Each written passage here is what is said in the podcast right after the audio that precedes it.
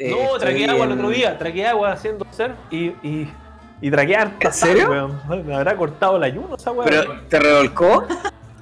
Sí, pues weón, me di vuelta así, weón, N vuelta y tragué quetita de agua, weón, así, pero. Oye, ¿y no te has pegado con la Y estaba en tabla? ayunas, y estaba en ayunas, weón. Entonces, Ah, me pregunta pero no si me malo, cortó el ayuno o no. No, pero electrolitos, oh, muy bueno. Ah, ya, perfecto, ahí está. Medio, medio contaminados los electrolitos, Sí. pero. Te faltó diluirlo, después unos vasitos de agua sola para diluirlo, sí. Sí. Oye, yo estoy acá en, en la playa, bueno, y tengo unos, unos vecinitos, eh, me recordaron mi juventud, pero igual ayer tenía como ganas de estrangularlos los hueones, porque, oye, eh, desde que se levantan hasta que se acuestan, eh, le ponen chupeta y, que me da lo mismo, la vida de ellos, y, y- y caño, pero weón, se deben fumar no sé cuánto, están todo el día, weón, me, me, y anoche los weones no se callaban y metían ruido. Bueno, yo digo anoche, eran, no sé, por las 12 de la noche, cuatro yo estaba, estaba en el quinto sueño, weón, tarde, pero weón. weón, me tenían loco y hoy día hice algo, eh, eh, salí en la mañana y, y cuando volví a la casa, no sé, 10 de la mañana, 10 y media, claramente estaban en, bueno, en el quinto sueño y me puse a gritar, ¡Bernie! ¡Bernie! ¡Tírame las llaves! me Bueno, no sé, igual creo que fui mal ¿Hiciste a ciudadano, pero fue, lo hice a propósito porque los weón, me dejaron No, loco anoche. Claro, para mí 12 de la noche es bastante tarde, pero yo debería haber estado eh, durmiendo. Yo creo que No lo hice, objetivo. no, po. Ah, yo creo, ojalá que lo haya despertado, porque a mí me, me- no dormí bien, me subió el cortisol, movilicé más Ah. glucosa, anduve más. Y que me hicieron Hambriento. la producción de glucosa hepática.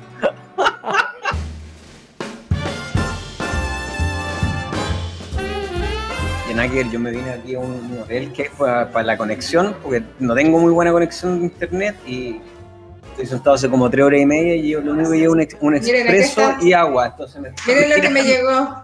Ah, de rienda suelta, fantástico. A ver, Joaco, ¿a ti también? Sí, pues compadre, mire.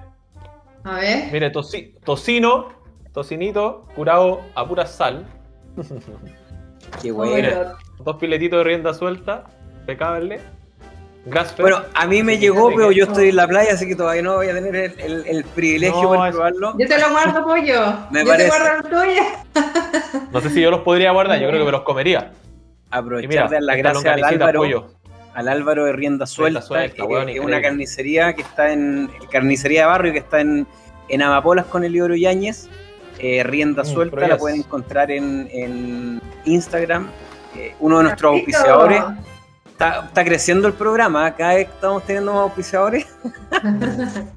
Todos acorde a nuestro estilo de vida, ¿no es cierto? Obviamente. Eh, así que queremos dar nuevamente las gracias a Rienda Suelta y como siempre hemos dicho que son pymes y nosotros felices de poder eh, colaborar entre todos, ¿no es cierto? O sea, al final... Gracias, rienda suelta. Es Oye, ese idea. tocino es pura sal y cerdo, no tiene ningún aditivo, colorante, preservante, etcétera, etcétera. Lo mismo que las carnes y me parece que, el- que los chorizos que les mandaron también. Así que ah, para todo el mundo, rienda suelta, eh, está en Instagram, Eliodoro Yáñez con Amapolas. Estamos creciendo, rienda suelta. estamos... Tremendo. Oye, bueno, bienvenidos una vez más a nuestro podcast Salud, Divino y Tesoro. Y mira que acorde eh, coincidió, coincidió de los temas que vamos a hablar, que nos mandaron esta, estas ricas, bueno, a mí todavía no, no me han llegado, pero a ustedes sí. Fine estuvo también con nosotros en un programa anterior y seguramente se van a ir sumando nuevas pymes eh, y colaborando entre todos. ¿Cómo han estado? ¿Cómo estuvo la semana anterior? Bien. ¿Todo bien? Intensa, como siempre. Me parece. ¿Tú, Juaco, ya volviste a la U? Eh, sí, o sea, nunca me he ido de la U. po. No, no, yo sé, pero las Siempre clases. estado. No, las clases parten el 8. 8, 9 Ya. de agosto, algo así. O sea, todavía un poquito relajado. Pero estamos con pega más administrativa. Y la semana pasada aproveché unos días a la playa también, así que estuvo más ¿Te, relax. met- te metiste al agua? Sí, pollo. Eso. Salado, ¿no? Está frío. Más helado que Yo- nada. Yo, yo hoy día me metí, la crioterapia. Sí, hoy día me metí la verdad que está bastante. Aproveché de bajar la inflamación. Sí, pues eso, eso, sí. Movilizar más ¿Ah? el tejido adiposo, ¿no es cierto? Descomponerlo. Claro, grasa parda, grasa parda. esa parda. Oye, a propósito de grasa, queríamos tocar ese tema, ¿no es cierto? Eh, el contexto en, alimentarnos, el contexto, sobre todo, siempre todos nosotros, ¿no es cierto?, tenemos eh, esa inquietud desde, la gente que nos escribe, la gente en la consulta, me imagino, Pablo, ¿no es cierto?, los mismos alumnos, Paco, eh, que de alguna otra forma, ni siquiera sin, sin tenerle miedo, pero todo el mundo habla, es como que está en el chip, ¿no es cierto? Es como, oye, eh, comer animales, comer grasa saturada, el colesterol, y el colesterol hace daño o ni siquiera hace daño, nos mata. Y es como algo repetitivo y algo que lo tenemos todos grabado en la cabeza, ¿no es cierto? Entonces, yo quería que habláramos un poquito al respecto. ¿Cuál ha sido tu, tu experiencia, Pauli, con, con, eh, alumnos, ¿no es cierto?, con, con, pacientes en tu clínica respecto a eso. ¿Cómo, cómo has sido capaz de enseñarles y educarlos y al mismo tiempo de mostrarles, ¿no es cierto?, que, el contexto en el cual eh, vemos la grasa es súper importante. Sabes que la, palabra clave es, contexto y depende. Son las palabras que yo más uso cuando educo al respecto. Y sabes que igual es uno de los temas que yo muchas veces tengo que repetir y repetir repetir porque como el medio no me acompaña con la información, los pacientes igual después están bombardeados con la misma información de siempre, entonces cuesta todavía convencerse. Eh, pero lo interesante es que es realmente un convencimiento. Cuando yo les explico sobre la fisiología, sobre cómo realmente funciona, les hace mucho sentido. Pero el resto son simplemente como frases, ¿cierto? Frases de miedo, de miedo, de miedo, que terminan de convencerte por presión. Pero nosotros obviamente trabajamos desde la educación y la información. Pero sí, todavía la gente llega mucho con esta creencia de simplemente temerle a las grasas como concepto, pero eh, de a poco el público que empieza a llegar, eh, que sigue un poco la alimentación baja en carbohidratos, eh, que come la dieta cetogénica, aunque haya sido a su estilo, pero en el fondo que ya se inició un poco en esto, que ha hecho más lectura, obviamente llegan un poquito más avanzados, así que siempre hay una luz de esperanza de que hay curiosidad de las personas y que están dispuestos a reaprender o a desaprender para poder aprender, porque al final de eso se trata. Y, también entender el trasfondo de esto, porque son varias capas de información. O sea, uno tiene que ver con cómo funciona el organismo cuando está sano, cuando está enfermo, cuando come eh, o cuando vive un cierto estilo de vida. Pero el otro, el otro plano tiene que ver en cómo se han hecho los estudios, que es, es otra cosa también súper compleja. Entonces, educar a las personas en este camino yo creo que es súper importante para que igual vivan con tranquilidad el nuevo estilo de vida que aprenden. Y algo que yo hago es tomarme mucho el tiempo de los exámenes para explicar, explicar, y siempre hago algún ejemplo de que este es un, no sé, este es un transportador de colesterol y acá hay uno más chiquitito y así, para que la gente realmente pueda entender de qué se tratan estos exámenes que uno les pide tan de rutina y qué significan realmente. Y es genial ese efecto que se le llama el efecto aha, que es como, ah, cuando uno le explica realmente queda súper claro. Ah.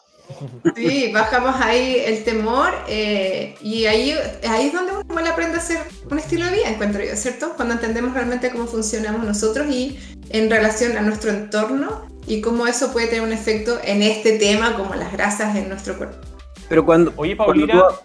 No, dale, Juaco, Disculpa, Es que justo para seguir el hilo de la Pauli, eh, cuando tú tienes que explicarle en una sesión, en una consulta a este paciente el tema colesterol y todo, eh, en 45, 60 minutos esa información es realmente así como absorbida por el paciente, así lo logra entender lo entienden al momento, pero como dicen, eh, todo el mundo se lleva un porcentaje de la información que le entregan. Entonces nosotros ¿Cuánto, también... ¿Cuánto será ese porcentaje? se dice que es un 10%, se dice que es un 10%. No es nada. Sí, es, muy poco. Por eso digo que yo siempre, siempre tengo que repetir y cada vez que hago eh, controles, los controles médicos, en, o sea, los hacemos cada ciertos meses, no es un control semanal o cada dos semanas, no tiene sentido en la parte médica tenemos que darle tiempo al tiempo, entonces generalmente pedimos exámenes de control en esos controles. Y ahí vamos viendo también, y es muy interesante, eh, yo le planteo a los pacientes, ok, este es un perfil lipídico que quizás se escapa, ¿cierto?, de lo típico, pero, eh, y ellos me dicen, sí, pero yo leí que la dieta keto sube el colesterol, o que hay hiperrespondedores, o a mí me dijeron que tenía hipercolesterolemia familiar, y ahí yo les explico en el fondo de que eso lo vamos a saber según la evolución. No es un examen el que determina si caes dentro de eso, o sea, tiene que ir siendo la respuesta ante ciertos cambios y desafíos que propongamos. Entonces, en cada cita lo, repetimos y lo repetimos y lo repetimos para que vaya quedando claro, pero es súper difícil y así como nosotros quizás cuando también empezamos a, verlo desde otro punto de vista, probablemente lo leímos más de una vez, ¿cierto? Yo creo que a la primera fue como, oh, wow, y después fuimos repasando hasta que quedó súper internalizado. Pero no es fácil, especialmente si son personas, por ejemplo, que no son del área de la salud. Y ahí podemos mencionar un tema que es crucial, que es esto de que los pacientes son como, están hechos como para obedecer y eso no es el concepto que deberíamos tener, los alumnos igual, obvio que tienen que obedecer, pero en el fondo tienen que además querer aprender de esto y no seamos solamente nosotros, claro, los jefes y responsables de sus alumnos, para nada. Entonces tenemos esta responsabilidad. Pauli, pero cuando, cuando tú dijiste miedo, ¿no es cierto? Eh, ¿Es realmente la gente o la que tú te, ha tocado trabajar eh, piensa que eh, va a tener el, el, colesterol elevado, ¿no es cierto? y lo asocia con muerte, o sea, ¿sienten ese temor? Sí. Mientras más avanzados de edad son, más temor hay, sin mm. duda alguna. Sí, e incluso les da mucho más temor que otras cosas. O sea, por ejemplo, eh, alzas de otros números o de otros exámenes o una glicemia un poquitito alta asusta, pero una insulina un poco alta a nadie le asusta. En cambio, el colesterol sí les asusta. Es muy curioso cómo se da. Oye, y bueno, vamos, vamos a seguir eh, metiéndonos más en ese tema, pero eh, hablábamos del contexto, ¿no es cierto? Y, y con nosotros que, que, vemos el tema más, más de, de movimiento, ¿no es cierto? Entrenamiento, rendimiento. Efectivamente, cuando cuando vivimos una vida baja en carbohidratos y cuando nos movemos eh, bajo esta, de este prisma, ¿no es cierto? Dependemos más energéticamente de la movilización de, ácido graso. Por lo tanto, en algún momento, y, que hemos hecho los experimentos, ¿no es cierto? La experiencia en laboratorio con diferentes horas de ayuno, efectivamente puede surgir en el momento del pinchazo que que nuestro eh, estemos movilizando más grasa, por lo tanto tengamos más de este tipo de lipoproteínas circulantes, por lo tanto el contexto, como decía la Paule, es fundamental, ¿no es cierto? No es lo mismo tener una hipercolesterolemia con, con insulinas elevadas, con glucosa elevada, con una inflamación sistémica elevada, eh, que, vivir en este, en este contexto, en tener todos los biomarcadores eh, relativamente estables, ¿no es cierto?, ordenados y que de repente, ¿no es cierto?, en algún momento este, el colesterol y el tipo de colesterol también esté elevado. Sí, y se da también ahí eh, un tema interesante que tiene que ver con incluso la toma de los exámenes. Yo pregunto y me fijo, sé que los, exámenes siempre tienen una, hora de ingreso, hora de toma de muestra, Siempre me fijo en eso, cosa que nadie se fija, y le digo a los pacientes ya, y, ya, y veo la fecha, fue un sábado, ¿y qué hiciste el viernes? ¿Estuvo de carrete o no estuvo de carrete? ¿Te quedaste viendo comiste, mío, no? y, cuántas horas de ayuno y de repente pasa que hay pacientes que van con, que en el fondo están tratando este estilo de vida, ¿cierto? Y espontáneamente van con 16 horas de ayuno a la clínica y no, y no saben que eso igual puede cambiar los números. Entonces... yo, eh, tuve, yo, una vez, y de hecho tú me hiciste la... la sí, me acuerdo. Eh, fui en, en, una semana, en dos días creo que fue eh, día por medio, me hice exámenes de eh, con 10 horas. famoso en ese laboratorio? Sí, y con 18 horas de ayuno y, y, el, y, la del 18 horas de ayuno efectivamente me salió el colesterol mucho más elevado que el anterior. Eh, y claro, ahí tuve que meter a la Paulina y, llamar por teléfono porque no, bueno, no me querían dejar hacer el examen, que cómo era posible que con 18 horas de ayuno llegara una... pero yo no le había dicho que había tomado mate, entonces había eh, puesto fin a la ayuno de alguna manera. O vinagre. o vinagre. Oye, Joaco, em, sí, pues nosotros si vamos a hacer actividad física y, vivimos bajo un carbo, vamos a mover más grasa. Eso, eh, es así de simple. Pues, así es, pues. Sí, lo que pasa es que tú igual dijiste una, una palabra, un concepto importante al principio que tiene que ver con el contexto. Entonces, lo que nosotros hemos estudiado y hemos podido ver, no solo con las mediciones nuestras, sino que también en muchos estudios que hay, es que la gran mayoría de las personas que vive no necesariamente low carb, sino que viven una versión mucho más extrema, una low carb que vendría siendo una cetosis nutricional, sí o sí va a tener concentración de colesterol más alta que alguien que no viva así. Sí o sí. Y es porque tu metabolismo energético cambia inmediatamente de un estado previo, antes de la cetosis, que era depender casi exclusivamente de la glucosa como combustible a no depender casi exclusivamente como combustible, sino que depender de la grasa propiamente tal. Entonces, como mueve mucha grasa, como quema mucha grasa, por la sangre circulan todos los sustratos, circulan todos los metabolitos, todas las moléculas, por lo tanto, sí o sí vamos a encontrar más colesterol. Pero ese colesterol, ojo que ese colesterol es un remanente, ya es un remanente. Lo que ocurre es que nuestro cuerpo, eh, nuestro hígado particularmente, libera lipoproteínas. Y esas lipoproteínas, que son las que mencionó la Paulina en un principio, transportan, entre otras cosas, colesterol. Claro, por ejemplo, colesterol, pero también transportan vitaminas, liposolubles, por ejemplo, y también transportan triglicéridos. Entonces, cuando tú estás en este estado de cetosis muy drástico, ¿cierto? Eh, tú empiezas a romper, a liberar mucho triglicérido de esas lipoproteínas. ¿Ya? Y por lo tanto te queda un remanente de colesterol que venía unido a esas lipoproteínas también y circulan por la sangre, ¿ya? Pero lo que ocurre ahí interesantemente con la gente, sobre todo la que entrena, y esto lo hemos visto con deportistas de endurance, que son tipos que dedican muchas horas de entrenamiento por semana en su vida, que ellos sí, sí o sí presentan una hipercolesterolemia, pero con los triglicéridos súper abajo. Y con los niveles de insulina también basales súper bajos. Contexto, pues, eso es tan importante. Y los niveles de HDL, High Density Lipoprotein, que es la lipoproteína de alta densidad, mal llamada colesterol bueno, pues le llaman colesterol bueno y colesterol malo a las cuestiones y no, y no hay que llamarlo así. El HDL, que es un marcador cardiometabólico positivo, bueno cuando está alto, los atletas eh, que viven bajo en carbohidratos o en cetosis lo tienen súper alto también. ¿Ya? Entonces tienen alto colesterol, hipercolesterolemia, alto HDL, bajos triglicéridos, bajos niveles de insulina. Desde el punto de vista de la analítica sanguínea, eso es tremendamente bueno. O sea, ese es un perfil cardiometabólico saludable. ¿Ya? Independiente es el que vemos en la mayoría, yo te digo igual, en, los pacientes, el cambio que se ve a nivel de los exámenes de sangre suele ser ese. Y, también, y nos concentramos también en hacerlo de esa manera, porque sube HDL, baja triglicérido, buenas noticias. Y mm. no, no, es que el resto no importe, pero no nos da la misma calidad de información. ¿Y, te acordáis, Pauli, que tú hiciste una charla muy interesante en Concepción, en el ah, Colegio Médico? claro que y, sí. la, y la charla, y la, y la charla, la Pauli habló de charla. Eh, a todo esto me acordé de esa charla porque estaba eh, auditorio lleno. Así. Estuvo muy bueno, estuvo entretenido todo. Sí. Sí, y era como súper familiar, era como súper familiar el lugar. y, para, para, mí fue súper significativo porque estábamos en el, en el, íbamos a hablar un tema que sabemos a nivel médico, ¿no es cierto? Todavía se ponen como gato a espalda. Entonces, en el entorno, estar en el centro médico, ¿no es cierto? Era, era fantástico para los temas que íbamos a tocar. Yo toqué el piano en ese escenario muchas veces desde niña, ¿no les Ah, ¿verdad? Pues la Pauli estaba jugando local ahí. Claro, está muy lindo. Buena plataforma. Entonces la Pauli ahí hablaba en su charla algo muy interesante de estos tipos de lipoproteínas, ¿ya? Estos tipos, entre comillas, de colesterol malo. Entonces, lo que la gente... Perdón, y, aclaremos, aclaremos que son transportadores, ¿no es cierto? Porque por, el, por el plasma no pueden circular sin estos transportadores.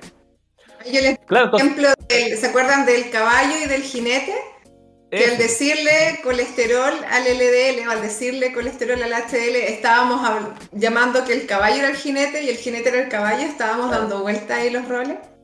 Exactamente, entonces, esa sería interesante, Paul, y podría ser como una retrospectiva y contarnos un poquito de ese jinete, porque hay varios, ¿no? Estos, estos tipos de transportadores hay como diferentes densidades, diferentes partículas, entonces tienen perfil heterogénico distinto.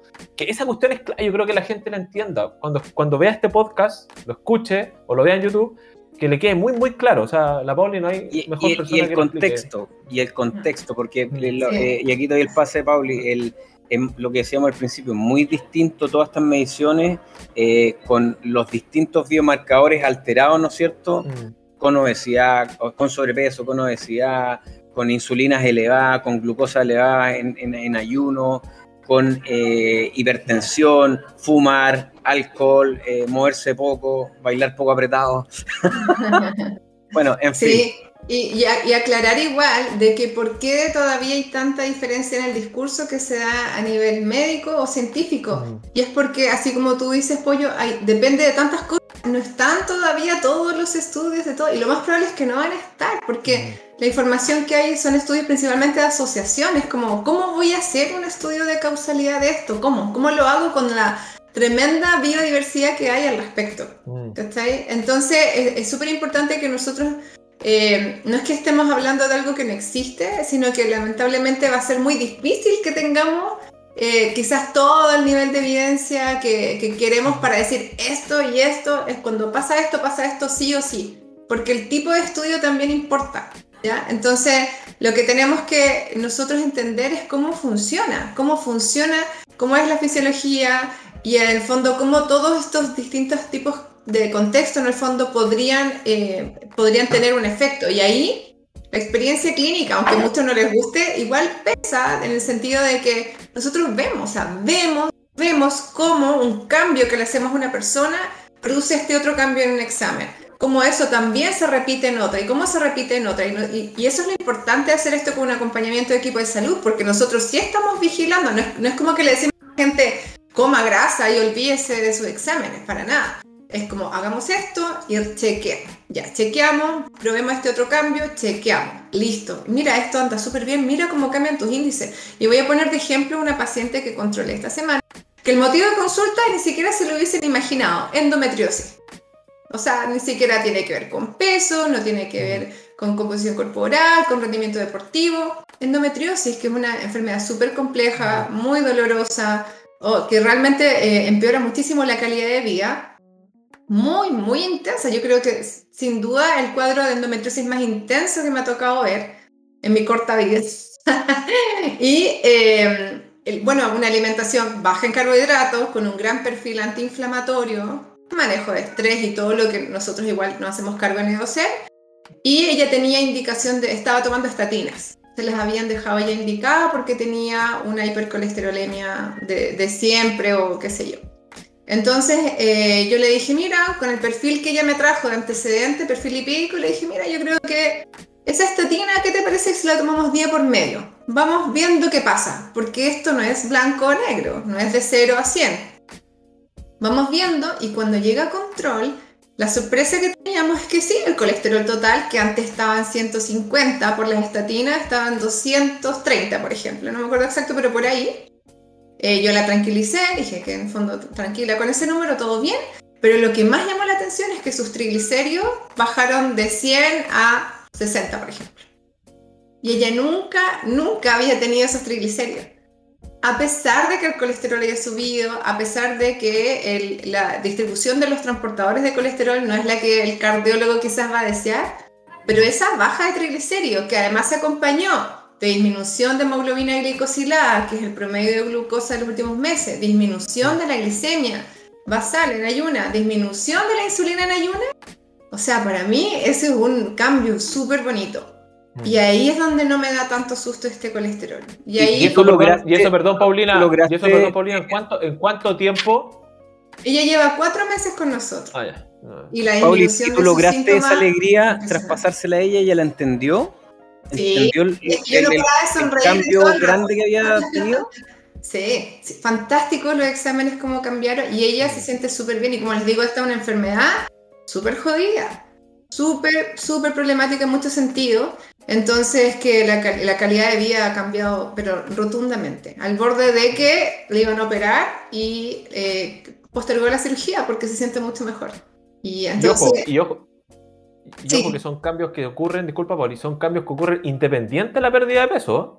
O sea, un, cambio así de ese perfil eh, metabólico eh, pucha, con o sin pérdida de peso o con un mantenimiento de la pérdida de peso, ya es significativo, ya de mejor salud y ya es mejor pronóstico. Sí, sí, Y, súper interesante porque vieron que era un caso de una enfermedad, de un, de un diagnóstico que está subdiagnosticado, aunque todavía todavía, pero que tiene estos mismos cambios que, que, incluso personas como usted o deportistas, ¿cierto? También tienen, entonces bien interesante.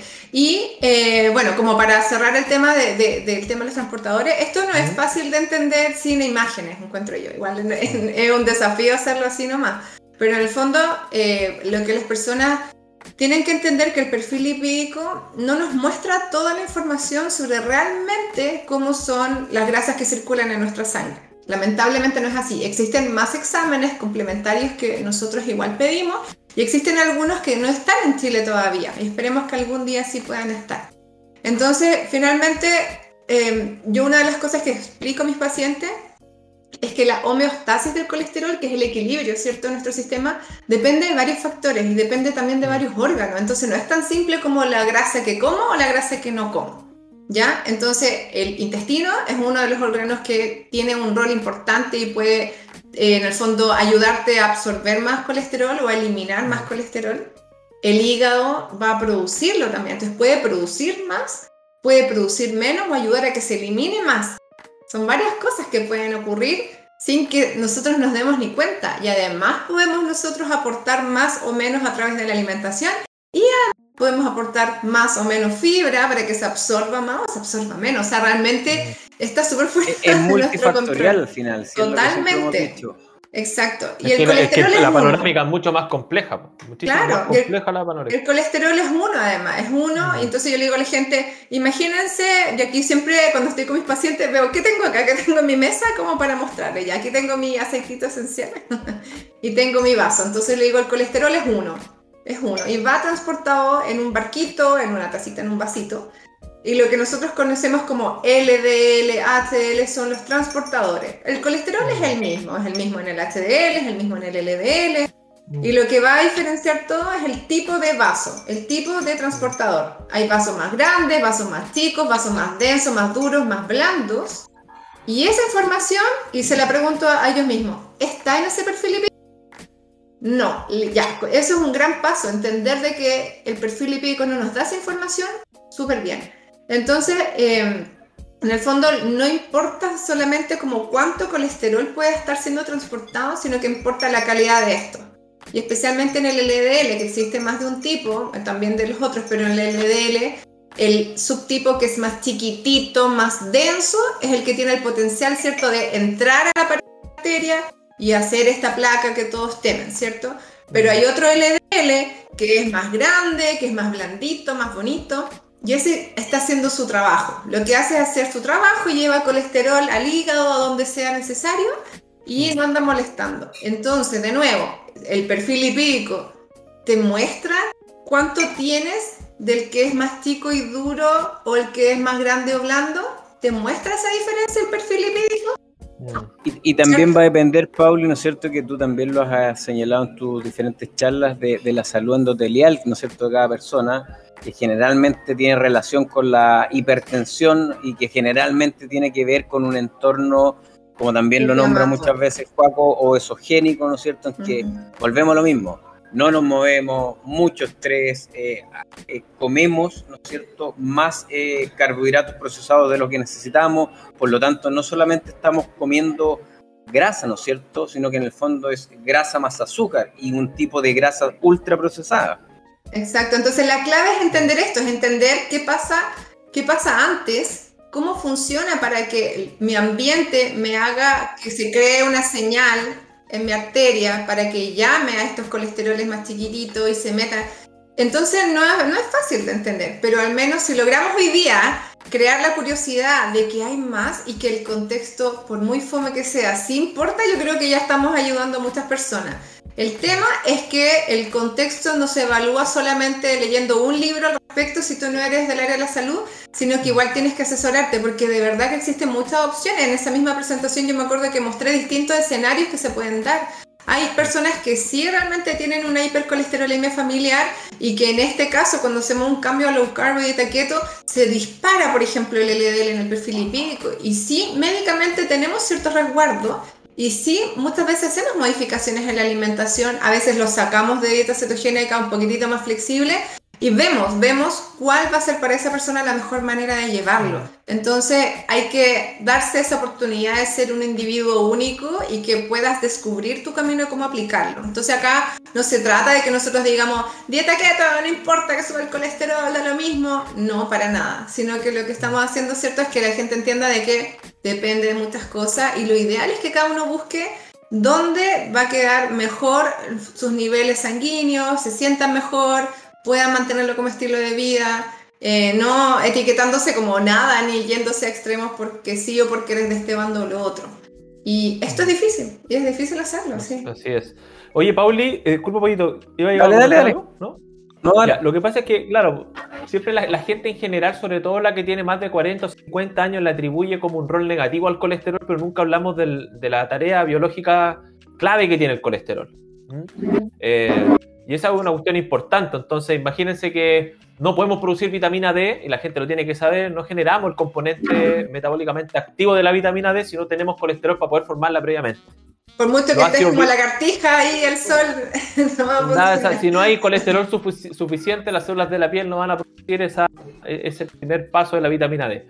Eh, está el tema de los ácidos biliares, por ejemplo, está la formación de hormonas, ya sobre todo las hormonas de tipo esteroidial que necesitan colesterol para poder formarse, testosterona en el hombre, estrógeno en las mujeres, eh, pero las mujeres también, también la necesitamos para muchas cosas. entonces necesitamos colesterol y, no podemos así como catalogarlo como el villano. ¿Cachai? Porque ya la población es como toda la de todas nuestras membranas celulares, entonces, pero claro. O sea, Uno, uno de los componentes más abundantes, entonces si no, al final si no, no consumimos ni por vía exógena, ni tampoco le damos las condiciones apropiadas para que el cuerpo lo produzca, no vamos a tener suficiente colesterol y todas esas funciones biológicas van a ser down, o sea, van a ir abajo. ¿ya? Entonces, pero no estamos diciendo que se consuman toneladas de colesterol tampoco. No, no, para nada, para nada. Sí, cuando habla la gente, por ejemplo, de dietas keto, dice, oye, pero si yo estoy haciendo dieta keto, yo estoy súper bien pero resulta que se está mandando quizás 200 gramos de grasa, una cantidad de grasa a partir de colesterol, a partir de grasa saturada o a partir de grasa monoinsaturada, que es demasiada, que el cuerpo no es capaz de metabolizar de manera correcta. Esa persona probablemente suba de peso y se altere todo su perfil metabólico igual. Entonces, ahí entra el tema de la asesoría. somos, somos bipolares, ¿se dan cuenta? O sea, pasamos de 0 a 100 al oye, grasa, y vamos, mi... el otro día una persona me escribía, y seguramente ustedes también, oye, es que no puedo comer más grasa en el día, pero si no tenéis que comer tanto, era como que, primero, primero me, me perturba el hecho de que tengan que comer con una app, o sea, que tengáis que estar midiendo todo. O sea, eh, pasaste, ya, ya no pienso en calorías, pero sí estoy pensando en porcentajes de tanta grasa que tengo que meterme al día. El otro día también otra persona me decía, pero bueno, ¿y por qué comí arándano? Si el arándano, bueno, no está en la dieta keto, ¿cachai? Entonces, como que, bueno, eh, nos vamos porque nos falta detenernos, como decía mi, abuelito, eh, sentar el, culo en un balde con agua fría y hielo para helar la idea. y, ponernos a pensar y a meditar realmente, más que estar bajo un eslogan y que tengo que comer gracia, ahora sí que todo lo días, es que realmente me hace bien a mí como sistema, como organismo. Y efectivamente, como dice el Juaco, como dices tú, Pauli, es parte de nosotros eh, la grasa saturada desde que nacemos, la leche materna, ¿no es cierto? Y no tiene por qué no serlo durante nuestra vida, pero obviamente no grasa saturada que viene dentro de un paquete de papas fritas. claro. Y la gente muchas veces le tiene más miedo a la, a la grasa natural, a la grasa que tiene el Mm, exacto, y todavía le tiene miedo, por ejemplo, esas personas de grupo etario de 50 hacia arriba a la mantequilla, por ejemplo, y sigue consumiendo margarina, que es tremendamente... Hasta las moscas se alejan del, plástico ese. Eh, por ejemplo, el tema de la, grasa saturada que viene en, la misma carne que les mostramos al principio de la grabación, hay grasa saturada presente ahí en, esa, en ese músculo. Hay triglicéridos al interior de ese músculo, hay grasa saturada dentro igual. Pero eso cuando tú lo consumes, eso cuando tú lo consumes en ausencia de carbohidratos, la, capacidad de tu cuerpo de poder metabolizar lo que te estás consumiendo es súper óptima. Entonces, ¿va a circular grasa saturada por tu sangre? Sí, pero no va a ser una grasa saturada perjudicial porque se va a metabolizar de manera eficiente.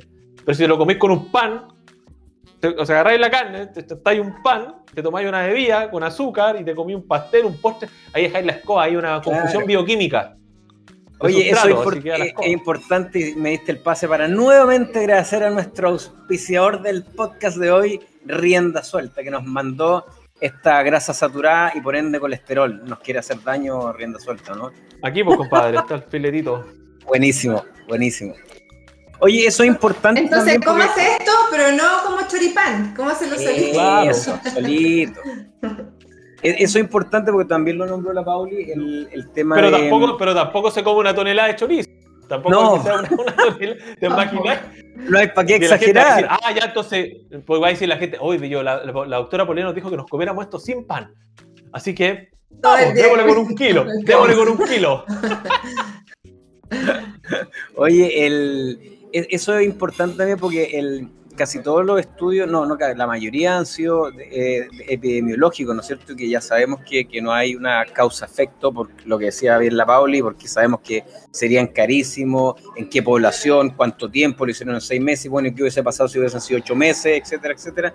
Em, ¿Cómo vas a poner en riesgo también a una población a, aparte, súper poco ético. hacer lo que todos temen? Exacto. Pero efectivamente, todos, todos, todos, la mayoría eh, eh, no siempre están em, bien eh, especificados los, distintos parámetros, ¿no es cierto? Bueno, comen grasa saturada, pero le agregan el pan, comen grasa saturada, pero fuman, comen grasa saturada, pero fuman y toman, están estresados son, son muchas veces con, eh, en base a encuestas, ¿no es cierto? Eh, y por años.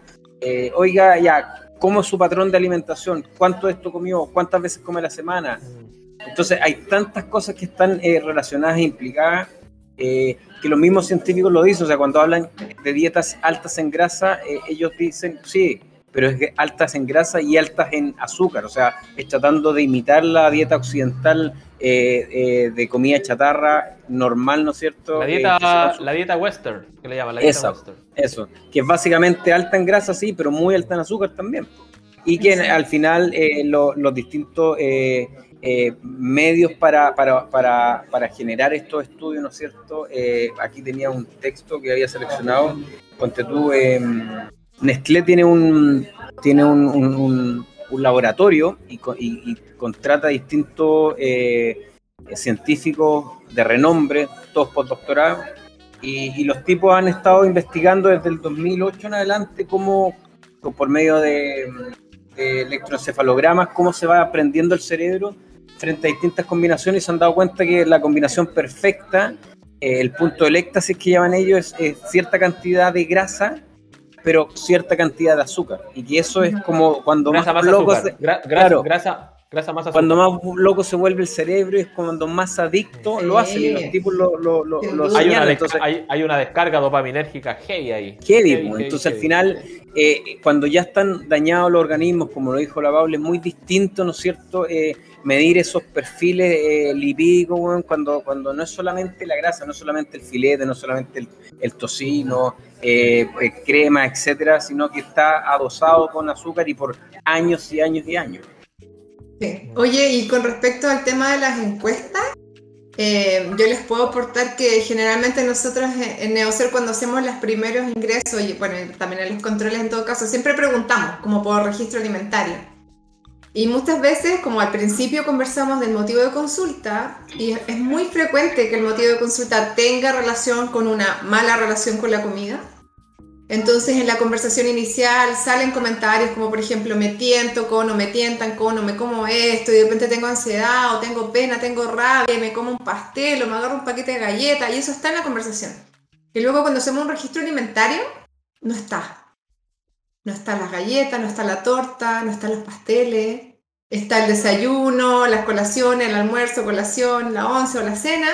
Y muchas veces tengo que decir, ¿y dónde entonces está ese pastel que me comentaste? Ah, sí, pues que claro, va de repente, lo meto acá, allá. Entonces yo me pregunto, ¿cómo va a ser en un estudio en que las encuestas se hacen muy a lo lejos o simplemente hay ese tipo de omisiones y nadie como que les recuerda como acuérdate de esas excepciones que igual son más o menos frecuentes porque el concepto de excepción para uno puede ser muy distinto para la otra persona. Uno puede decir, no, pero yo el fin de semana es que como azúcar. Entonces es una excepción, pero si se hace todos los fines de semana es parte de la rutina. Porque no es como que, no sé, pues mágicamente, ¿cierto? El sábado y domingo el, organismo cambió, algo así, como que omite lo que pasa ahí, que, que mucha gente como que lo vive de esa manera. Entonces, em, es importante eso, realmente cuando alguien te pregunta, ¿ya qué comiste la semana pasada? Pero todos los días. Yo no me acuerdo, yo no me acuerdo, así no te podría decir exactamente quizás cada se me va a ir algo estos estudios de, eh, eh, de encuesta, ¿no es cierto?, por años de seguimiento, eh, que es, casi imposible hacer, o sea, de hecho lo es, causa-efecto, ¿no es cierto? Sí hay una correlación y que la epidemiología tiene su, su, su nombre, ¿no es cierto?, en, en, la ciencia, pero no es el gold standard. El gold standard son los estudios clínicos en que tenemos todo, todo, ¿no es cierto?, bien controlado y que sabemos que desde el punto de vista nutricional es, imposible hacerlo.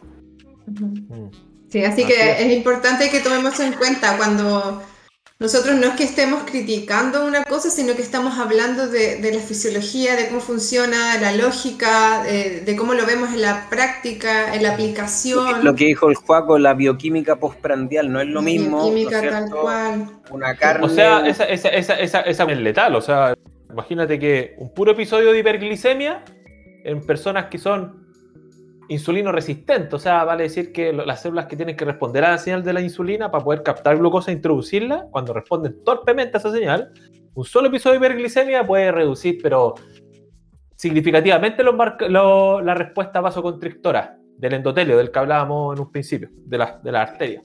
Y esa cuestión larga genera que tu, tu, sangre pase con demasiada dificultad para los órganos donde tiene que pasar y llegar con el oxígeno, los nutrientes, y eso es letal. Un solo episodio, y eso te lo puede dar un Super 8. Un, par de galletas. Una, choquita. ¿Cachai? Una, una, choquita, por ejemplo, en el Congreso. Ahí en la, en la constituyente. Entonces, es heavy. Y, esa también es otra cuestión. Bueno, y eso pasa al final. imagínate eso por días, por semanas, por meses daño endotelial y después, claro, obviamente, ¿no es cierto?, eh, aparecen estos transportadores, eh, se mezclan con macrófagos, bueno, empiezan a crear parchecitos, empieza la placa heterogénica, etcétera, Pero son años, pero al final no es por la grasa, es por el, mm. fenotipo, ¿no es cierto? El entorno que le dimos a nuestro sistema. Es por el mix, el mix que le da al, entorno celular ahí, es el gen.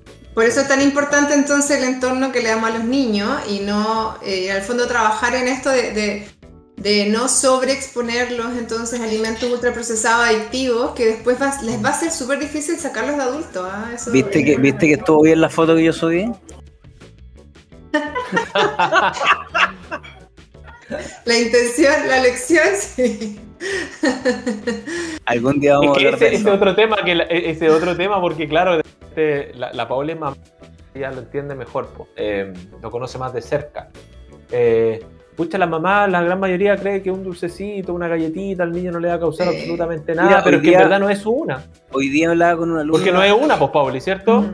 No es una, es un, es un patrón, lo hacen todos los con días. Con una alumna lo mismo, y me decía, mira, me voy a cocinar para mí tal cosa, pero a mis hijos un, de 2 y 6 años. Entonces yo le decía, pero ¿cómo? ¿Por qué a ti y por qué a ellos no? No, es que, bueno, es que no les gusta pero bueno, tienen 2 y 6 años. O sea, si me decís que te van a pedir una piscola, ¿le dan la piscola?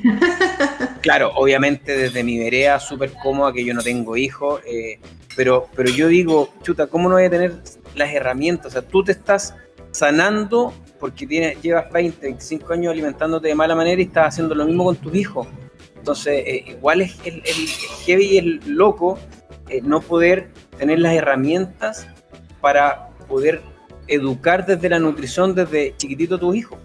Claro, ahora yo, yo, les puedo ahí decir que yo entiendo la dificultad que es hacer un cambio en, en, la familia, en el núcleo, en los niños, que obviamente no, no pueden pensar esto con tanta, con tanta lógica como nosotros.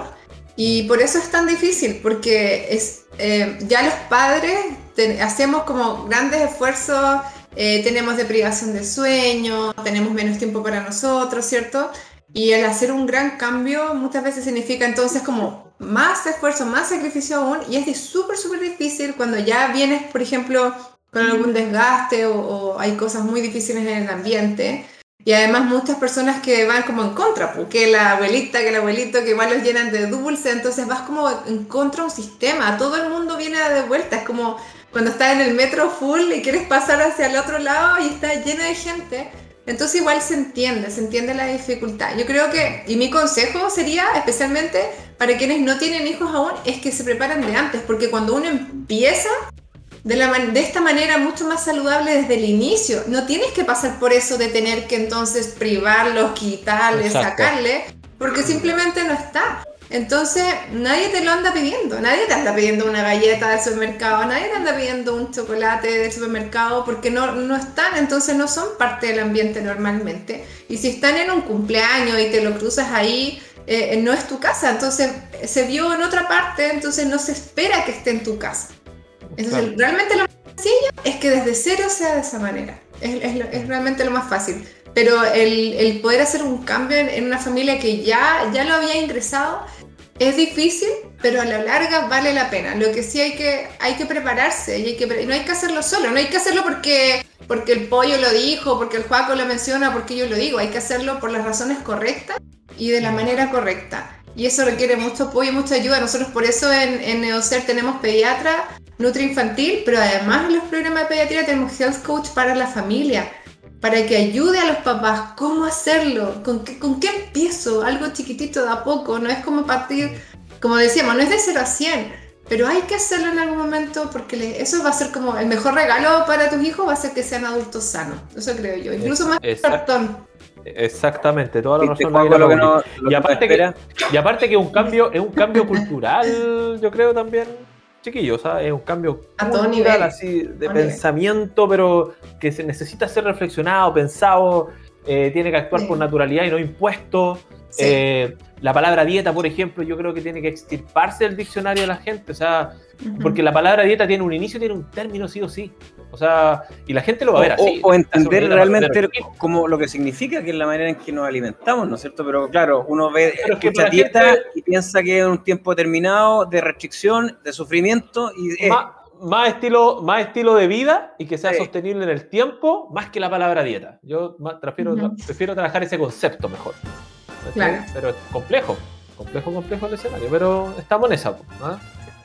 Oye, niños, eh, bueno, yo creo que ya estamos en la hora. Eh, gracias nuevamente, gracias a Somos.viernes la producción. Pauli, te pasaste como siempre, Juaco también, tu entretenido, yo seguiría, pero nos van a apretar las clavijas. Y eh, nuevamente las gracias a Rienda Suelta, la carnicería del barrio, por los manjares que acaba de mandar.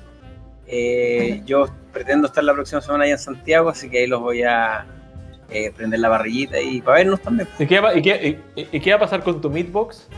No, no, eh, no, no, está, no, está guardadita. Está guardadita. Está guardadita, JP, JP, Mati. Ah, sí, también. Hay hartos que le gusta harto ese, la ese tocino yo lo he probado y es increíble, increíble, es maravilloso. Es muy, muy pero bueno. Tiene mucha grasa, pero tiene mucha grasa saturada. Claro. Oye, hagan el ejercicio y un, tocino de supermercado y compárenlo y vean los colores. Ahí se nota totalmente. Bueno, el tocino de supermercado tiene como dos ingredientes, pues este es solamente cerdo y sal, así que gracias nuevamente. Producto, giren el producto y lean. Tocino, tocino, tocino de supermercado es como comer polvo, ¿no? Sí. es como un postre, bueno, es dulcecito. Gracias a todas, a todos, eh, a nuestros contertulios, Pauli, Juaco y obviamente a riendasuelta.cl por los regalos que nos mandó. En Instagram, rienda-suelta-carnicería, la carnicería del barrio. Estamos cada día más grande con los pisadores, maravilloso. Vivan las pymes. Grande rienda suelta. Eso. Ya chiquillo. Ah, sí, ya viene. Besos, abrazo. Gracias, gracias, a todos. Gracias a producción. Chao. Besito. Estuvo muy bueno todo, gracias. Felicidades. Chao. Chao, producción. Gracias.